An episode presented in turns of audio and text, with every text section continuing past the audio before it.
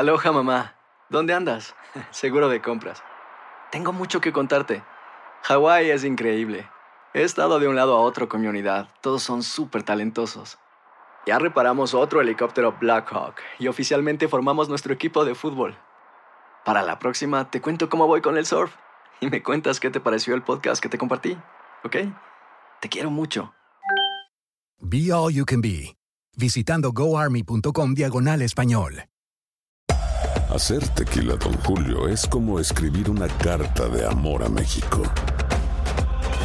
Beber tequila, Don Julio, es como declarar ese amor al mundo entero. Don Julio es el tequila de lujo original, hecho con la misma pasión que recorre las raíces de nuestro país. Porque si no es por amor, ¿para qué? Consume responsablemente. Don Julio Tequila, 40% alcohol por volumen, 2020. Importado por Diageo Americas, New York, New York. Boost Mobile tiene una gran oferta para que aproveches tu reembolso de impuestos al máximo y te mantengas conectado. Al cambiarte a Boost, recibe un 50% de descuento en tu primer mes de datos ilimitados. O, con un plan ilimitado de 40 dólares, llévate un Samsung Galaxy A15 5G por $39.99. Obtén los mejores teléfonos en las redes 5G más grandes del país. Con Boost Mobile, cambiarse es fácil. Solo visita boostmobile.com. Boost Mobile, sin miedo al éxito. Para clientes nuevos y solamente en línea, requiere AroPay. 50% de descuento en el primer mes requiere un plan de 25 dólares al mes. Aplican otras restricciones. Visita boostmobile.com para detalles. Si no sabes que el Spicy McCrispy tiene Spicy Pepper Sauce en el pan de arriba y en el pan de abajo, ¿qué sabes tú de la vida? Para, pa, pa, pa. It is a period of civil war. Again. Rebel emissary Plek Dexeter and his crew travel the farthest reaches of the galaxy to explore astounding new worlds and meet weird bug creatures and stuff. This is Mission to Zix. Mission to Zix, an improvised science fiction podcast. That's Zix, CYXX. New episodes every Wednesday. El siguiente podcast es una presentación exclusiva de Euforia On Demand. Queridos amigos, ¿cómo están? Me da mucho gusto saludarlos. Bienvenidos a una edición más de su epicentro. Antes que nada, quiero pedirles que se suscriban a nuestro podcast. Y quiero también pedirles que pongan cinco estrellitas, cinco nobles, sencillas y humildes estrellitas a este podcast, porque a través de las estrellas es como nos hacemos de más seguidores, de más podcast escuchas y eh, nuestra fama va creciendo eh, pues exponencialmente, exponencialmente. Ya de por sí no aguantamos la fama de este podcast que, que ha ganado premios ya internacionales, eh, pero, pero bueno, si, siempre, siempre se puede ser más de lo que uno es, siempre, ¿verdad? El maestro Eduardo Blancas que está grabando este, este podcast eh, después de soltar una pequeña carcajada con esa voz grave de aterciopelada que tiene, dice que siempre se puede en efecto ser más de lo que uno es y la razón le asiste. Bueno, vamos a, vamos a comenzar con nuestro mm, epicentro. El día de hoy eh, quiero referirme a mm, las conclusiones a las que es posible llegar después de las elecciones en Estados Unidos de la semana pasada. Fue de verdad eh, una, serie de procesos electorales muy interesantes en este país, en Estados Unidos. Eh, sobre todo, eh, el, más interesante de todos, el que ocurrió en Virginia. Eh, ahí se desarrolló una elección muy apretada entre el candidato demócrata Ralph Northam y el candidato republicano Ed Gillespie. Gillespie se había tardado en eh, hacer suyo el discurso trompista, en alinearse detrás de este nativismo del que hemos hablado tantas veces aquí en Epicentro, este discurso nativista, este discurso de temor y rechazo al, uh, al extraño, al extranjero, al que viene de fuera. Eh, pero finalmente lo hizo Gillespie, finalmente se alineó y en las últimas semanas, rumbo a la elección, utilizó como argumento central de su campaña eh, la presencia en el estado de Virginia de la Mara Salvatrucha y eh, pues estuvo agitando el, el avispero eh, diciéndole a los electores que su rival, el demócrata Northam, iba a permitir que la Mara Salvatrucha simplemente se robara las calles de Virginia, inundara, invadiera el estado de Virginia e iba a poner en riesgo a medio mundo. Es decir, utilizó los mismos argumentos que en su momento utilizó Donald Trump para pues primero ganar la candidatura republicana, pero sobre todo mm, después acercarse a Hillary Clinton y finalmente en esa elección que ocurrió hace ya poco más de un año, dar la sorpresa más grande de la historia moderna de la política estadounidense y derrotar a la candidata demócrata Hillary Clinton. Eh, eh, por eso era interesante la elección, porque eh, le, le, permitía, digamos, a Estados Unidos juzgar si el trompismo eh, eh, todavía tiene vigencia. ¿Cuál es la fuerza real del trompismo, de, esta, de este discurso nativista, etnonacionalista y demás que eh, Donald Trump ha enarbolado desde el principio mismo de su campaña? en una elección estatal, ¿qué tan em, posible era que en una elección estatal sin Donald Trump en la boleta, evidentemente, el discurso trompista pudiera ser suficiente como para em, llevar al candidato republicano a el gobierno de ese estado. Preguntas importantísimas porque de eso depende en gran medida el futuro del Partido Republicano inmediato y por supuesto a, mediano y largo plazo también. Si el trompismo resulta ser una fórmula ganadora, em, pues entonces eh, veremos en el futuro próximo absolutamente todos los políticos republicanos convertidos de pronto en nativistas y el centro eh, eh, tendería a desaparecer. Eh, la moderación, las posiciones más moderadas desaparecerían y veríamos una avalancha de nativistas básicamente infectando a un ala entera de la política estadounidense. Este país que se mueve desde hace mucho tiempo en el bipartidismo vería enfermarse a una de esas dos variables, la, la, variable conservadora, el Partido Republicano. Algo que a mí me parece, me parecía antes de la elección de Virginia y me parece todavía de verdad peligrosísimo peligrosísimo porque nada hay más peligroso que la polarización que generalmente deriva en la polarización de los otros actores y cuando el centro desaparece en la vida pública de un país, en la política, pero en la vida pública de un país, el país tiende a derivar hacia cosas muy peligrosas. De ahí que sea una buena noticia que la campaña nativista del señor Gillespie haya fracasado, y el señor Northam, el candidato demócrata, se haya impuesto por nueve puntos porcentuales. Es una buena noticia porque le mete ciertas riendas al trompismo, porque devuelve, aunque sea un poco del atractivo de la cordura para el Partido Republicano o al Partido Republicano, y porque eh, le da a los eh, demócratas un norte rumbo a la elección crucial del 2018 y mucho más rumbo al 2020. Pero para el 2020 falta mucho tiempo, faltan tres años exactos para la elección del, 2020 y es, como sabemos, pues es un mundo, y más con Donald Trump en el poder. Ah, otra de las conclusiones interesantes es eh, la participación de los jóvenes. En el 2016, los jóvenes le quedaron a deber a Hillary Clinton. El abstencionismo de los jóvenes en Estados Unidos generalmente ronda el 50%.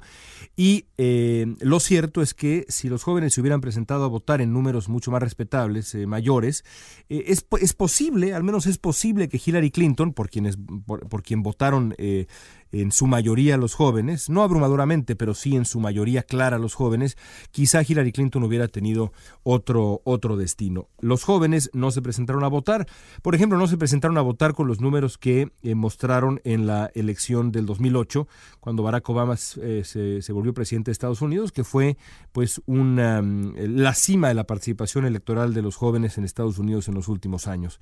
Aún así, tampoco crean que fueron números extraordinarios, si la memoria no me falla, eh, em, esa participación de los jóvenes estuvo entre el 52 y 54%, si la memoria, insisto, no me traiciona. En este caso, eh, Hillary Clinton necesitó el voto joven y los, y los jóvenes simplemente no votaron eh, como debían por ella o como se esperaba que votaran por ella.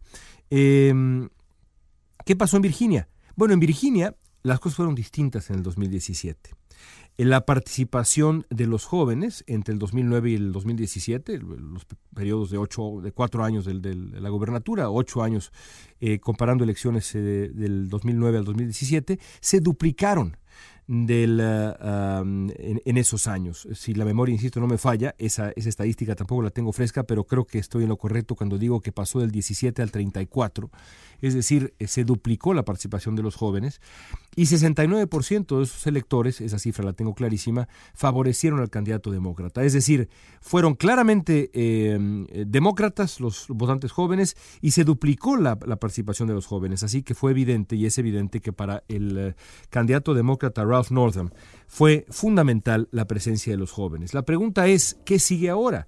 ¿Será que Donald Trump eh, eh, será una suerte de gran catalizador de, un interés renovado de la juventud estadounidense en la política y en la, política electoral. Hay razones para pensarlo, más allá de esto que pasó ahora en Virginia, por ejemplo, la, mm, cantidad de jóvenes que em, se, han, metido eh, a buscar cargos de elección popular. Varios de ellos ganaron eh, y también varios de ellos de origen étnico diverso y social diverso y demás, cultural diverso también, eh, se, metieron a buscar cargos de elección popular ahora justamente en la elección de hace una semana y ganaron. Eh, creo que nada podría ser mejor para Estados Unidos que, más allá de quien gane, la participación política de los jóvenes crezca, no solamente votando, sino también eh, postulándose para cargos de elección popular, porque generalmente los jóvenes, seamos francos, se quedan en el reclamo, en la marcha, en la consigna, pero de ahí no pasan a la participación, primero en las urnas, eh, sufragando con el voto, y tampoco, eh, mucho menos, optando por una carrera de servicio público. Eh, que, para mí es absolutamente fundamental porque, como hemos dicho antes aquí, si no gobiernan unos jóvenes, gobernarán otros jóvenes. El, caso, el ejemplo perfecto es el caso de Stephen Miller, este mega asesor de Donald Trump que también está en sus eh, treintas y que hace tiempo dijo, lo mío es entrar al gobierno. Seguramente habrá muchos eh, jóvenes muy brillantes de la misma edad de Stephen Miller, em, más liberales o moderados o progresistas o moderados, que podrían haberle dado batalla a Miller y tener puestos eh, y, sitios, eh, ocupar sitios importantes en la política estadounidense. Simplemente no lo hicieron porque decidieron que no querían hacerlo. Lo deseable sería que a partir de ahora de verdad quieran hacerlo. Y eso me lleva también a reflexionar sobre, sobre México hace eh, no demasiado tiempo tuve la oportunidad de hacer una presentación sobre el, estado de, la, de, los jóvenes en México. Eh, me invitaron a dar una, una, presentación allá en México y para hacerlo me, puse a investigar algunas encuestas eh, recientes, unas más recientes que otras, em, sobre el, estado de los, del el ánimo joven en México. Y lo que encontré fue algo muy notable, distintas encuestas. Curiosamente no, no, no hay ninguna enorme encuesta eh, sobre los jóvenes, pero aún así hay, eh, hay datos que son eh, reveladores y que vale la pena resaltar. los, los, los jóvenes en, en México generalmente desconfían de las instituciones. Em, no, no, no confían en eh, otras, eh, no confían por ejemplo en el gobierno, no confían en la policía, eh, no se sienten seguros, no se sienten protegidos, no se sienten comprendidos. la única institución en la que confían los jóvenes mexicanos es la institución de la familia. 62% confían en la familia. Em, en, un principio, en el 2012, los jóvenes decían estar poco interesados en la, política, en la campaña, hasta que descubrieron una causa. Esa causa fue el movimiento Yo Soy 132. Y a partir de ahí, el interés de los jóvenes fue creciendo y la participación de los jóvenes en la elección del, del 2012 en México fue notable. La pregunta es, ¿qué va a pasar con esos jóvenes ahora en la elección del 2018. Y para eso encontré una encuesta realizada hace algunos meses por un sitio de internet llamado nación321.com que revela algunas amenazas em, y oportunidades para la democracia mexicana y, específicamente para algunos candidatos em, a la presidencia de México.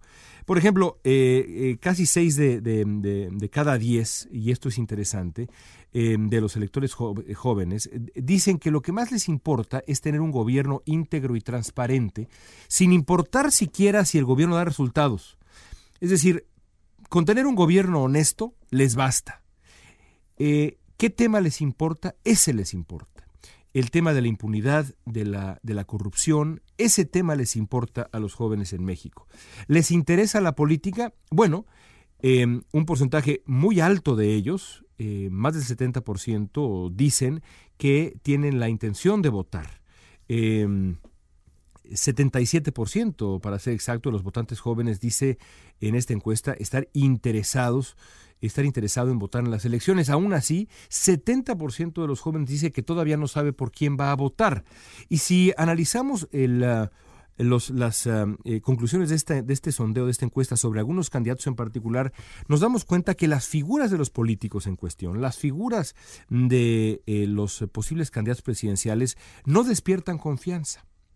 Eh, López Obrador, por ejemplo, Andrés Manuel López Obrador es el candidato más conocido. 30% de los jóvenes dicen, em, dicen que favorecen o simpatizan con López Obrador, pero 60% dijeron tener una mala opinión de López Obrador. 60% en esta encuesta se planteó, seguramente para parecer más joven y millennial y cool, se planteó como no te late, era la pregunta, no te late. 60% de ellos dijo que no les late. Y todos los otros políticos están más o menos ahí. El que menos late en esa encuesta es Andrés Manuel López Obrador, pero solamente Margarita Zavala alcanza una aprobación mayor, 31%. Es decir, López Obrador tiene 30%, Margarita Zavala tiene 31%. En todos los casos, Miguel Ángel Osorio Chong, Miguel Ángel Mancera, eh, Ricardo Anaya, todas las figuras que hoy conocemos en México como posibles candidatos presidenciales o aspirantes a la candidatura presidencial, todos tenían más negativos que positivos. Y entonces la pregunta es esta. ¿Quién va a ser el valiente o la valiente que va a apelar a los jóvenes? Que va a hacerles sentir representados, defendidos, comprendidos, protegidos. ¿Quién va a mostrar empatía? ¿Quién va a apelar a los jóvenes? ¿Quién va a convencerlos de que no solamente vale la pena votar, sino que vale la pena votar por esta o aquella opción? Es una encomienda enorme eh, eh, descifrar los, los desencantos y anhelos de los jóvenes para poder hablarles con franqueza y honestidad. Lo, lo notable también es que para el año que viene no habrá posibilidad de evitar eso. El candidato presidencial que quiera ganar eh, la, la, presidencia de México, válgase la redundancia, y quiera llegar a los pinos, tendrá forzosamente que apelar a los jóvenes porque 30% del electorado es joven en México. Eh, la cantidad de jóvenes que, van a votar por primera vez también se cuentan en millones. Así que no hay, como decíamos, no hay tutía, no hay vuelta de hoja, no hay otra manera, no hay manera realmente, no habrá manera de ganar la presidencia sin apelar a los jóvenes, sobre todo si los jóvenes deciden participar, porque por supuesto puede haber 200 millones de jóvenes, bueno, pues 200 no, pero digamos 50 millones de jóvenes eh, y sí, que no es el caso, hay muchos menos, pero digamos, podría haber 50 millones de jóvenes, pero si los 50 millones de jóvenes no se presentan a votar, eh, o un porcentaje menor se presenta a votar, es como si no existieran, porque en la democracia el voto es la voz. El voto es como cuando decíamos presente o levantábamos la voz en clase o la mano en clase. Si uno no dice presente, si uno no va a la urna, si uno no vota, si uno no emerge de la urna y de la casilla con el pulgar manchado de tinta indeleble, es como si no existiera. Por eso aquí hay dos retos. Uno, ¿cómo apelar a los jóvenes? ¿Quién logrará apelar a los jóvenes? Eso es para los candidatos y los partidos. Y para los jóvenes, mantener esta tendencia que ya anuncia que la llegada al poder en Estados Unidos de Donald Trump abre un nuevo capítulo y quizá también en, en, México esto dé la posibilidad de que comience una nueva historia de participación política de los jóvenes. Nada, insisto, me podría parecer más deseable. Amigos, hasta ahí llegamos en Epicentro. Gracias por acompañarnos. Suscríbanse, califíquenos, pónganos estrellas, quiéranos, que nosotros los queremos mucho a ustedes. Hasta la próxima. El pasado podcast fue una presentación exclusiva de Euphoria On Demand. Para escuchar otros episodios de este y otros podcasts, visítanos en euphoriaondemand.com. Simplicity and ease is what you get when you host your podcast with Audioboom. You can post up to five episodes per month, you get unlimited storage, and 500 minutes of recording time for each episode. Plus, advanced analytics, embeddable players, distribution of your podcast via Apple Podcasts, Deezer, Google Play, iHeartRadio, Savin, Spotify, and Stitcher. Pending approval by each platform. Right now, you can sign up for Audioboom's $9.99 monthly subscription plan and get your first month free by using promo code BOOM. That's B O O M for one month free of hosting and distribution. Sign up for our $9.99 monthly subscription plan today Boost Mobile tiene una gran oferta para que aproveches tu reembolso de impuestos al máximo y te mantengas conectado. Al cambiarte a Boost, recibe un 50% de descuento en tu primer mes de datos ilimitados. O, con un plan ilimitado de 40 dólares, llévate un Samsung Galaxy A15 5G por $39.99. Obtén los mejores teléfonos en las redes 5G más grandes del país. Con Boost Mobile, cambiarse es fácil. Solo visita boostmobile.com. Boost Mobile, sin miedo al éxito. Para clientes nuevos y solamente en línea, requiere AroPay. 50% de descuento en el primer mes requiere un plan de 25 dólares al mes. Aplican otras restricciones. Visita para detalles. Hay gente a la que le encanta el McCrispy y hay gente que nunca ha probado el McCrispy. Pero todavía no conocemos a nadie que lo haya probado y no le guste. Para pa pa pa. La venta para amigos y familiares de JCPenney está de vuelta. Desde lunes ahorra 30% extra en artículos por toda la tienda. Esos son ahorros adicionales por encima de nuestros precios bajos. Dile a tus amigos, ven con tu familia y ahorren en grande. No olvides, ya se acerca el Día de las Madres. Y tenemos todo lo que mamá quiere: joyería, belleza, salón y tarjetas de regalo. JCPenney, vale la pena. Cupón válido del 29 de abril al 5 de mayo en selección de estilos. Aplican exclusiones. Detalles en la tienda jcp.com. ¿Quieres regalar más que flores este Día de las Madres? The Home Depot te da una idea. Pasa más tiempo con mamá plantando flores coloridas, con macetas y tierra de primera calidad para realzar su jardín. Así sentirá que es su día todos los días. Llévate tierra para macetas Bigoro por solo $8.97 y crece plantas fuertes y saludables dentro y fuera de casa. Recoge en tienda y sigue cultivando más momentos con mamá en The Home Depot. Haces más, logras más. Más detalles en homedepot.com diagonal delivery.